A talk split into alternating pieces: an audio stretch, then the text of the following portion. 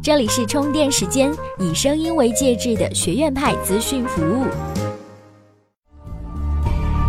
充电时间，竞技的 PM。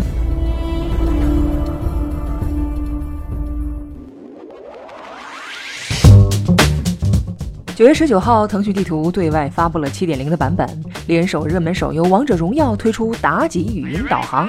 而与此同时呢，腾讯地图也在原有版本的基础上进行了升级，新版本地图主打小、快、准、巧、趣。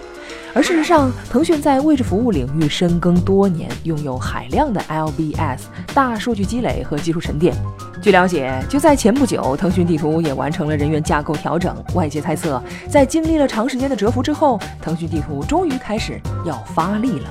那今天呢，我们就从产品的角度聊聊腾讯地图的布局。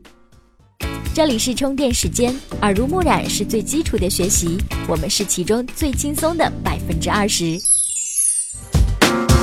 布局位置服务领域，作为地图产品底层技术服务的腾讯位置服务，早已应用到人们的生活当中的各个领域了，而且呢，在行业当中处于领先地位。据公开数据显示，腾讯定位服务拥有日均五百亿次调用，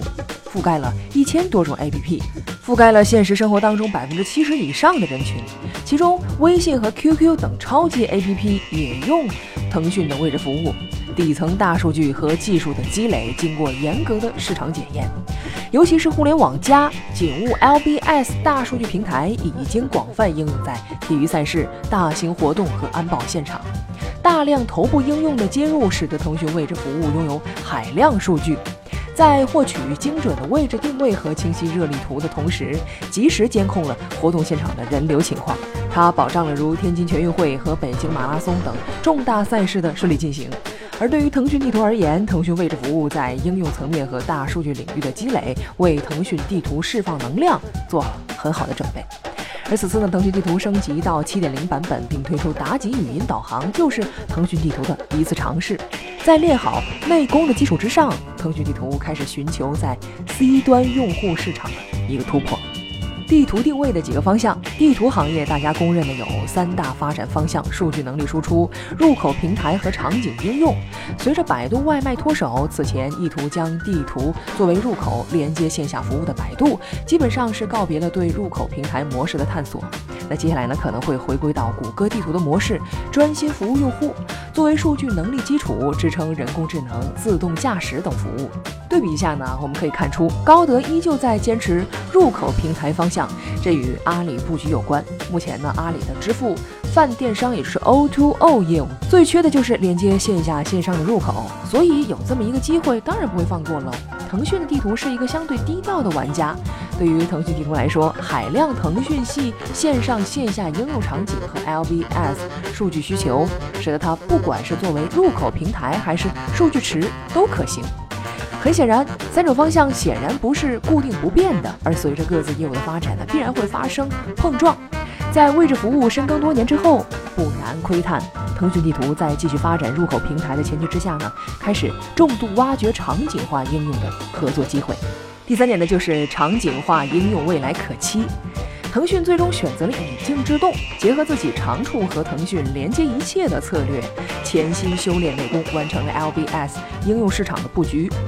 现在回过头来再来看呢，腾讯其实在 LBS 领域下了一盘很大的棋，接入上千家应用，让位置服务触角伸向每一个领域，通过在不同领域的数据积累反哺地图，让地图给不同场景使用习惯的人提供个性化服务。妲己语音导航呢，就是在游戏爱好者领域的一次惊艳亮相。腾讯地图是否能够在这个领域取得突破，还有待观察。但是可以确定的是，腾讯地图有在场景应用方向深耕的先天条件。第一呢，就是腾讯自有平台和腾讯系合作平台的强大数据积累；第二呢，就是地图相关服务能力经过多年打磨，已经具备深厚积累；第三呢，就是具备海量的用户触点入口优势。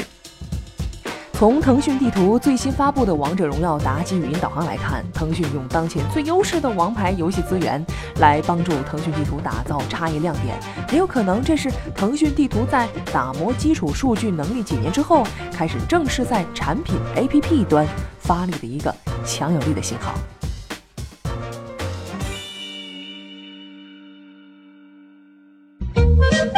每日必知。充电语录。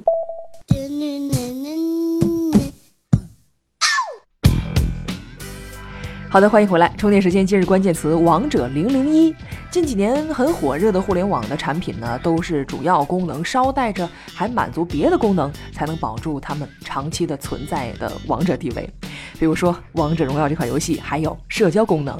其实你再往前看一看，什么阴阳师啊，甚至是我们小时候玩的那个插卡魂斗罗，也都拥有着一些社交功能。那么这些游戏是怎么成为社交平台的呢？今天你在订阅号“充电时间”当中回复“王者零零一”，就能够收到一篇文章，和你一起探讨一下这个问题。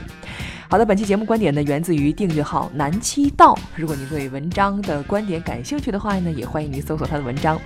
本期节目由思雨企划编辑，Love News 老彭监制。那今天的节目呢就是这样了，感谢您的收听，我们下期再见。